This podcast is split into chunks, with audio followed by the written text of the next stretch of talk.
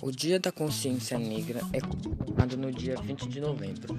A data reúne diferentes ações de combate ao racismo e reacende o debate sobre a chegada dos negros ao país, a escravidão no Brasil e o racismo estrutural na sociedade.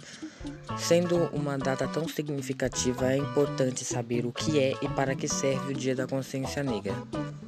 Como surgiu a consciência negra?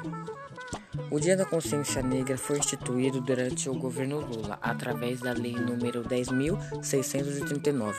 O documento inclui o tema A História e a Cultura Afro-Brasileira como componente curricular obrigatório nas escolas brasileiras. Além disso, instituído no dia 20 de novembro como Dia Nacional da Consciência Negra, apesar da legislação reconhecer a data em 2003, a sua existência é bem anterior. Importância da consciência negra.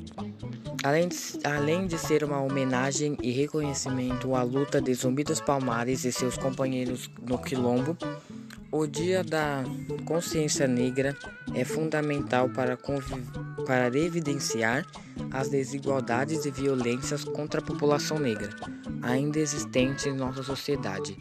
Para, para além de um momento festivo, a data proporciona uma reflexão sobre o racismo e suas, ampli, e suas implicâncias na sociedade.